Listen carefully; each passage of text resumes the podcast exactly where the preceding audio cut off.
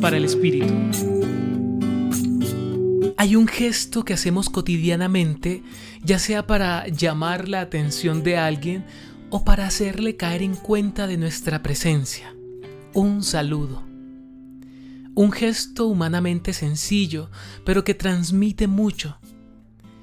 En el primer capítulo de Lucas, versículos del 39 al 45, el evangelista nos narra la visita que hace la Virgen María a su prima Santa Isabel. Una singular anécdota que relata la fuerza y el tesón de la Madre de Dios para enfrentar los retos de la vida desde la óptica de Dios, es decir, encontrar en todo la oportunidad de servir, aun cuando nuestras condiciones no nos favorezcan. Ahora bien, cuando María llegó donde su prima, la saludó un saludo lleno de Dios hizo que todo el ser de Isabel se estremeciera y el de la criatura que llevaba en su vientre.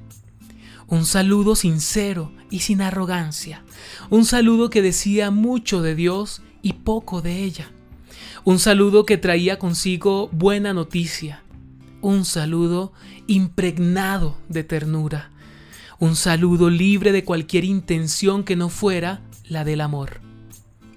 Un saludo transparente que transmitía paz, un saludo esperanzador, un saludo que era evangelio mismo, un saludo que contenía la presencia total de Dios.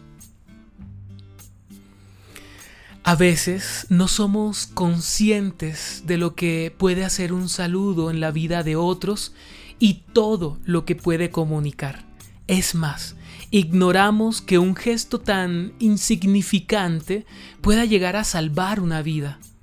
Por eso cuando saludes, no lo hagas como requisito social o norma de urbanidad, pues ¿qué mérito tendría tu saludo? Te propongo que cuando saludes, saludes cristianamente, evangélicamente.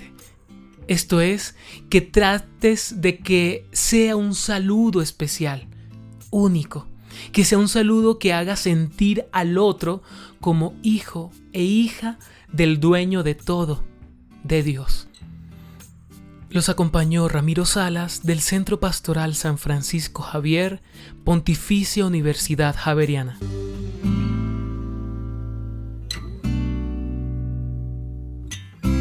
Escucha los bálsamos cada día entrando a la página web del Centro Pastoral y a javerianestereo.com.